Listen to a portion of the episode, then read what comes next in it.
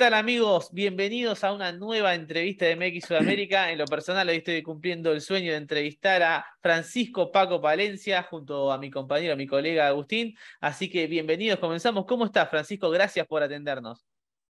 No, un placer estar con ustedes. Muchas gracias por la invitación. No, no. Costó trabajo, pero bueno, aquí estamos. Así es. Eh, bueno, hoy en día en España, así que estamos con los horarios entre Argentina, España, en un momento con México, lo calculando, pero, pero ¿cómo estás? ¿Cómo te trata tu estancia en España?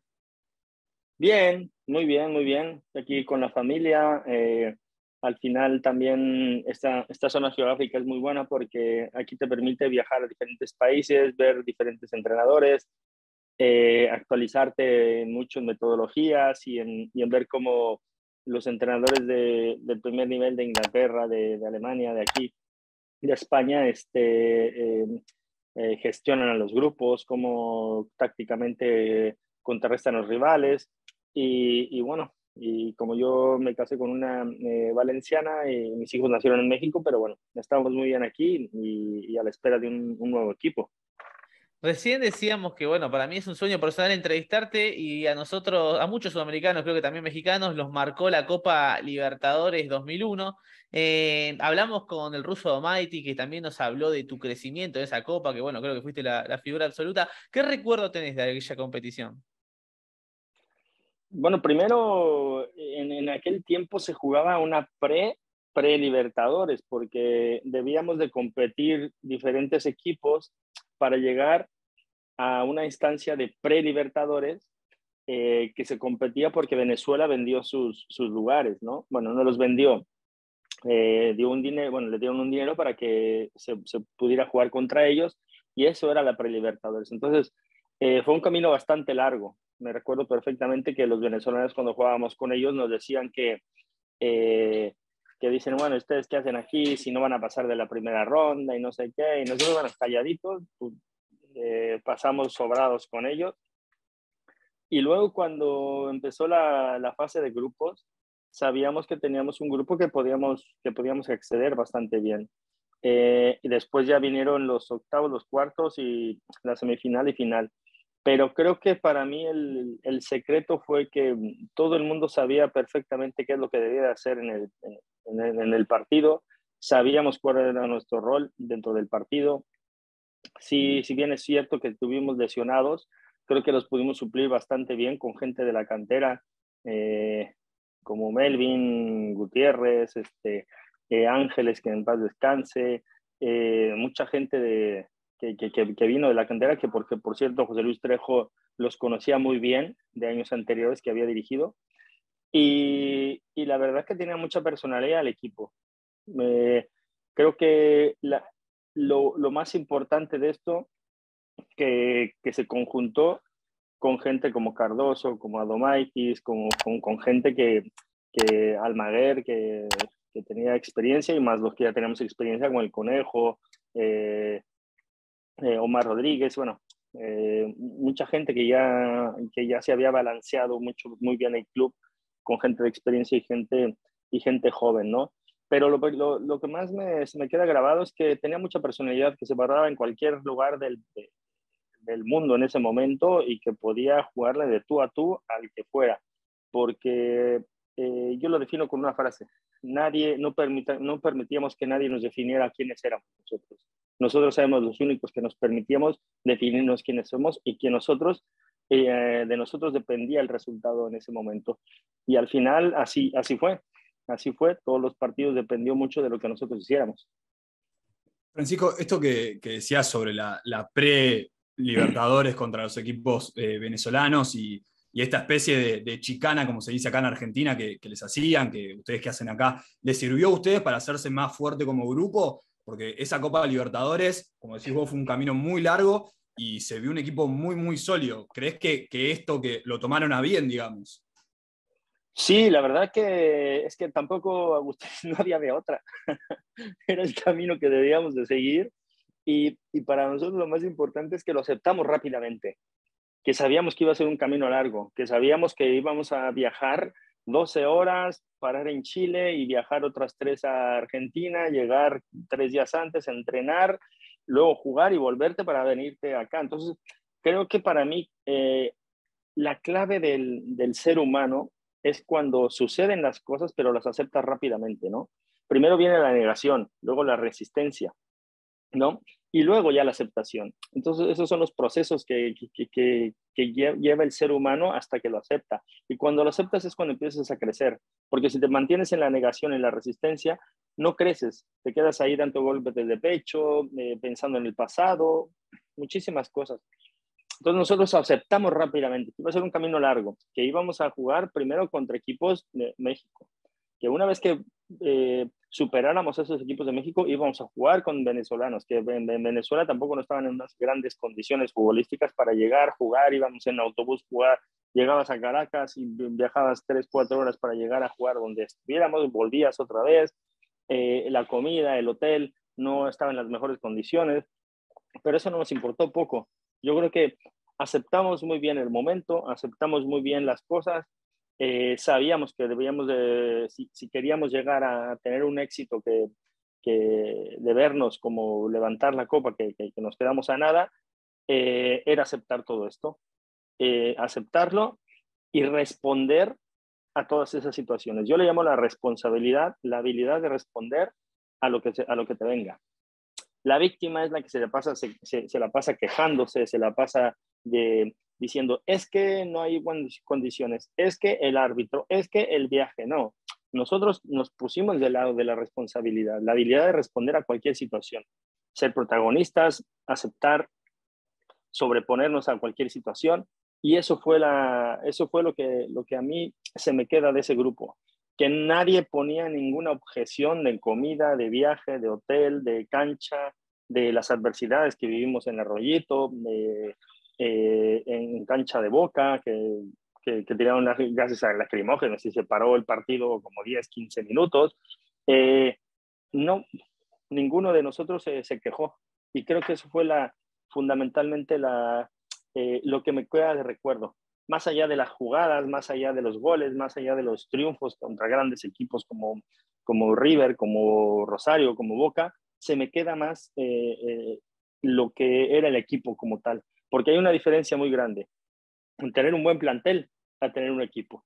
Y ese era un equipo de fútbol, que estaba, cada uno sabía su función y sabía y confiaba que el, que el compañero iba a hacer lo que, lo que debía de hacer para, para lograr eh, el objetivo. ¿Se esperaban algo así en Arroyito realmente? Porque bueno, las imágenes antes del partido, cuando tienen que ingresar al estadio, la verdad que son una locura, pero más que nada para los, que, para los mexicanos que quizás no estaban acostumbrados a vivir ese tipo de cosas, ¿se esperaban algo así o, o, lo, o lo, superó por algún momento la situación? No, fíjate que te voy a decir algo que es muy curioso. A mí me gustaban esas situaciones. Te notaba en la cancha. Me a mí me gustaba mucho más esa adversidad, que me putearan, que me tiraban cosas. A mí me pegó una moneda aquí, que antes de que nada, no, me pegó en el ojo, pero en el campo me pegó ahí y no fui diciéndole al árbitro, eh, Arby, este, me pegó una moneda aquí, suspéndalo. Me pegó aquí, seguí jugando y dije, ah, da igual, yo estaba metido en lo que, en lo que iba. Entonces, eh, eh, lo que le decía a Agus, que al final eh, el equipo estaba tan enfocado en su tarea, enfocado en lo que quería hacer, enfocado en trascender, que al final no se ganó el campeonato, pero creo que trascendimos más allá del éxito. Yo, yo le digo, esto fue un éxito más allá del éxito. No siempre cuando tienes, un, tienes una copa y la levantas quiere decir que fuiste exitoso, porque a lo mejor, pues sí, todo el mundo va a saber que ganaste, pero ¿cómo, cómo lo hiciste? ¿Cómo, cómo llegaste ahí? Eh, que la bombonera te aplaudiera, yo lo considero un, éxito más allá del éxito, ¿no? Entonces, a mí y a mis compañeros lo que más nos importaba era jugar, hacer las cosas bien, trascender y ganar. Eh, y el cómo lo hicimos fue porque todo el mundo tenía personalidad. Y al final, creo que los hinchas de Argentina, porque jugamos con todos los argentinos, no un Paraguay en octavos, eh, no se daban cuenta que nos alimentaban ellos el, la motivación para jugar. Más allá de, ellos lo hacen como un poco también que hacen su, hacen su parte para un poco minimizarte, eh, desmotivarte, crear ciertas confusiones, ciertos miedos. Y al final eh, son dos formas. O te vienes para abajo o te vienes para arriba. Y ellos nos seguían alimentando esto. Decían, ah, pues wow, me estás haciendo eso, mira, pues ahora vas a ver quién soy, ahora vas a ver quién soy, ahora vas a ver cómo vamos a jugar, ahora vas a ver qué personalidad tengo, ahora voy a, voy a pedir más la pelota. Si me pegan una patada, pues la voy a pedir vez porque nada más tienes dos oportunidades de pegarme una más, porque a la otra te vas de roja, ¿sabes? Entonces, para mí yo creo que ellos nos estuvieron alimentando inconscientemente la motivación para llegar a, a donde, a donde llegamos. Futbolísticamente, ¿crees que ese fue el mejor momento de tu carrera? Quizás es demasiado amplia la pregunta, pero bueno, en cuanto a actuaciones, creo que fue básicamente perfecto. Metiste goles en casi todas las series, eh, pero no sé, quizás te quedas con algún momento u otro. Eh, fíjate que afortunadamente he tenido la oportunidad de con Grosul ser campeón. hace poco fue campeón, pero no había sido campeón en 17 años y fuimos campeones. Después vengo al español, aquí yo creo me, ve bien, me, fue bien, sigo teniendo muy buena relación con todos. Eh, llegar a Europa es importante, fue importantísimo para mí. Jugar un mundial también fue muy importante. Eh, creo que después pierdo una final con Chivas, que también es un equipo muy, muy grande en México, y luego en Pumas gano dos, dos, dos, eh, dos campeonatos. Pero sí creo que internacionalmente, internacionalmente creo que Cruz Azul esa Copa Libertadores, eh, creo que no nada más representábamos a una gran institución como es Cruz Azul, que ahí crecí y la quiero mucho, eh, aunque he jugado para otras, porque la, mucha gente se confunde. Eh, dice, es que, no, tú dices que eres Puma, es que de Chiva, es que eres Cruz Azul, es que no es de que te decantes por uno. Yo creo que tienes, tienes cabida para todos, porque porque son equipos grandes, son equipos que necesitan resultados, son equipos que, quieres mucho porque cada uno, cada vez que pasas por, por ellos, pues das lo mejor que tienes. Y para mí Cruz Azul, esa, esa temporada internacionalmente creo que fue para mí, eh, como tú bien lo dices, algo que fue increíble. Fue solamente no jugabas para Cruz Azul, que, que quieres tanto, sino que también jugabas por México. Y creo que eh, ves esas camisetas que venden en los estadios, que es la mitad de México, la mitad de Cruz Azul, creo que ahí, ahí en, ese, en ese momento es donde eh, de alguna manera eh, se puede identificar muy bien con el, con el hecho de cómo se volvió México. Llenabas el estadio Azteca, el, el, azul ya no pudimos jugar porque se quedó mucha gente fuera. Eh, llegabas la bombonera, llevabas el estadio de River, llenabas el estadio de, de, Gigante de Arroyito. Eh, se volcó, eh, no solamente Cruz Azul, se volcó como en México. Fue un México azul. ¿Y hoy crees que lo potenciaría el fútbol mexicano? ¿O crees que es importante volver a este tipo de competiciones o, no lo ves tan, tan crucial? Pues mira, yo, yo lo veo tan crucial que mira cómo está la selección. Mira cómo está nuestro, nuestro fútbol, que deja la selección. Ya nos ganó la MLS para ir al Mundial de Clubes, cuando antes eh, México realmente pasaba caminando para ir al Mundial de Clubes. Ahora no. Entonces, creo que esa competición de la Copa Libertadores y la Copa América, las dos, son cruciales para, para México. Y, y, puede incluir a Estados Unidos, porque Estados Unidos también creo que México y Estados Unidos, esa infraestructura que tienen, eh, son diferentes, eh, pero no distantes debería ser. Deberíamos de unirnos competir en la Libertadores, competir en la Copa América, porque al final de cuentas son los que tienen la infraestructura, tienen eh, los equipos, tienen el eh, las ligas que, que, pueden competir contra gente de Sudamérica y que yo creo que en ese momento nos hizo crecer muchísimo. Desde el 93 que, que, que fueron eh, el antecesor Menotti y después Mejía Barón al 93 que perdió México la, la, final contra Argentina y después vino la Copa Libertadores y después seguíamos compitiendo en Copa América y con Libertadores, me parece que hemos dado un paso atrás al no seguir compitiendo en estas, en estas ligas. Y hoy México, si hubiera seguido compitiendo en estas ligas, yo me atrevo a decir que ya podríamos haber hablado de un campeón mexicano en, en alguna Copa Libertadores o en alguna Copa América. Sí, sí, sí, sin lugar a dudas. Eh, y te quería consultar también, porque tenemos varios videos siempre que subimos y recordamos, sobre tu, la época en que la delantera la conformabas con, con Diego Latorre, que bueno, había goles también muy, pero muy bonitos, junto también a Matute Morales en aquella final que fue bueno para Cruz Azul, era una especie ya de, tragedia frente a Pachuca, pero eh, ¿qué, dupla, ¿no? ¿Qué, opinión tenés de, aquella dupla con, con Diego Latorre en ataque? No, bueno, yo, yo te puedo decir que para mí, junto con Adomaitis, Juan Reynoso, eh, Matute, Diego La Torre y, Cardoso, han sido de, las, de, los, de los momentos más, más lindos que he vivido con gente extranjera en México, ¿no? Eh, Yegros también en algún momento, eh, pero yo creo que para mí eh, y te hablo de, de, lo que yo jugué, ¿no? Porque después, posteriormente, vino el Chaco Jiménez, que, que también que jugamos justamente con él, contra él, en, eh, él estaba en Boca y nosotros en Cruz Azul, y después vino, vino a, Cruz Azul y fue emblemático, pero el Gambetita y, y, y, este, y el Matu, la verdad que son jugadores de calidad que en, que en cuanto llegan, no hace falta, a mí, a mí me da mucha rabia y, te lo voy a decir así porque así soy yo, que diga, es que necesitan acoplarse al fútbol mexicano o un mexicano que venga a Europa y que necesita acoplarse, necesita tiempo. No, necesitas tiempo. Y te doy estos ejemplos porque el jugador que tiene calidad se acopla enseguida. ellos se acoplaron a, mí porque yo jugaba muy cerca de ellos y, y yo me acoplé a ellos, porque la calidad enseguida se acopla. No necesita tanto tiempo, no necesita un mes y medio, dos meses, tres meses, cuatro meses. En un mes ya tienes todo enseguida eh, hecho los deberes o la tarea. Sí, sí, sí. Entonces, Perdón. con ellos, con ellos, la verdad que eh, me llevé muy bien dentro y fuera de la cancha. Eh, te entendías perfectamente. Para mí han sido de los de, mi época, de la, de, la gente de más calidad que, que, ha llegado a, a, a Cruz Azul.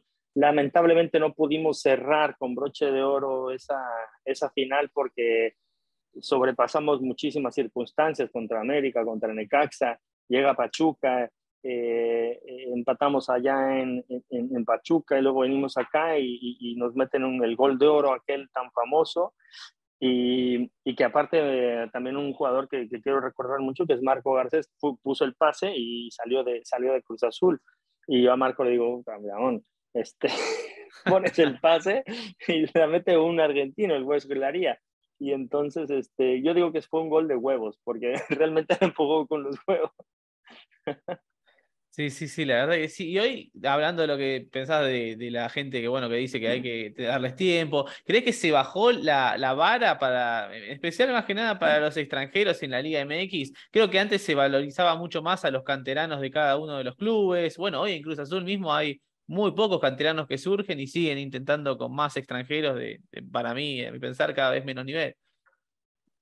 Bueno, mira quién lo dice, alguien que, es extranjero, ya casi mexicano y muy, muy azul como, como tú, eh, que es bueno que lo, que, lo menciones, ¿no? Pero creo que, fíjate, Cruz Azul de los 70s, 80s, que fue un gran Cruz Azul, había mucha gente de la cantera, había gente canterana.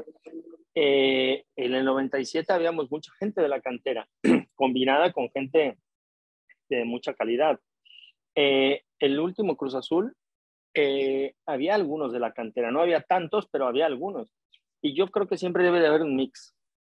Debe haber gente de la cantera y gente que traigas de fuera que, sea, que sea capaz.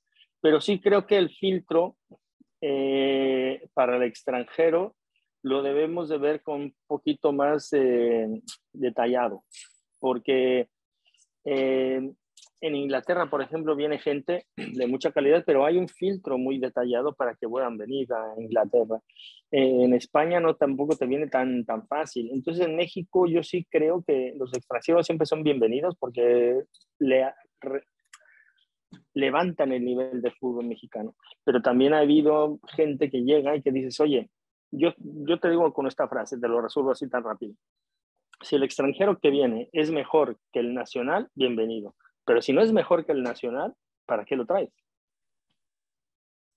Francisco, eh, tu, última experiencia dirigiendo México fue, fue en 2020 en, Mazatlán, eh, hace poquito, y bueno, leyendo un poco para la entrevista, estuviste, estuvo tu nombre para dirigir Chivas, también para dirigir eh, Cruz Azul. ¿Estás con ganas vos de, dirigir, de volver al fútbol mexicano? ¿Estás abierto a, propuestas? Sí, no, yo, yo encantado de volver y sobre todo a estos dos equipos que, que han, eh, obviamente yo, yo crecí en Cruz Azul, fui campeón con Cruz Azul, con Chivas me fue bastante bien, perdí una final con Chivas y sobre todo porque me sigo preparando, porque creo que le puedo dar mucho al fútbol mexicano, le puedo dar mucho a los clubes. Eh, creo que el, el, que podamos, las metodologías que estoy desarrollando aquí va de lo individual a lo colectivo y luego hay una evolución de, de, de eso individual que, porque a mí me da mucha, mucho coraje cuando escucho, no, es que no hay delanteros mexicanos. ¿Cómo que no hay delanteros mexicanos? Creo que hay delanteros mexicanos. Lo que pasa es que no los preparamos nosotros, no los entrenamos, no les enseñamos porque nadie nace sabiendo. Todo el mundo debe de, eh, debe de, tener una información. Cuando tú le das a un delantero, por ejemplo, y te hablo de delanteros porque toca decirlo, eh, porque Chivas, primero que nada, para empezar, no puede contratar a quien quiera por lo que tiene que, que deben de ser muchos por mexicanos. Cruz Azul tiene una infinidad de, de, chicos en la cantera y, la muestra está con el Chaco Jiménez, con el Chaquito. O salió de la cantera y es goleador, pero está jugando el Feyenoord. Entonces, esos, esos jugadores que tienen talento, el talento no los va a llevar simplemente a, a, ser, a ser triunfadores. A lo mejor uno sí, pero si ese talento que tienes, tú le das información, mira, te puedes mover así, así, así, así, así, debes de dominar al rival, debes de, estar conectado en el partido, debes estar activo, cómo moverte, cómo, cómo dominar a tu, a, tu, a tu central. Si esa información coopera con el talento, ¿sabes la de jugadores que, salían, que, sacarías? Y no me refiero solo a delanteros, te hablo porque soy un poco especialista en delanteros, ¿no? En extremos, en, en medias puntas, pero también esa información yo ya me he dado a la tarea de, con los medios, con los defensas, con el portero, de cómo empezamos a poder dominar al rival. Entonces, obviamente que eh, para mí sería una ilusión muy grande entrenar, a, entrenar nuevamente en, en, México y sobre todo estos dos equipos. Ojalá, ojalá se diera chance que vuelva alguien que conoce el club y que conoce también la cantera. Eh, nosotros te queremos agradecer, Francisco, por, por la oportunidad de poder charlar con vos. Y, y nada, te mandamos un abrazo, un abrazo muy grande aquí desde Argentina. Muchísimas gracias, te mando un abrazo y bueno, ya veo que le vas a Cruz Azul, ojalá y pronto seamos campeones otra vez. ojalá, ojalá. Así y volvamos a la Libertadores. Sí, sí, por favor, por favor. Así pasó Francisco Palencia, señores, por MX Sudamérica. Pronto estará la entrevista disponible. Eh, les recomiendo que se suscriban, que dejen su like, que dejen su comentario. Hasta la próxima, amigos.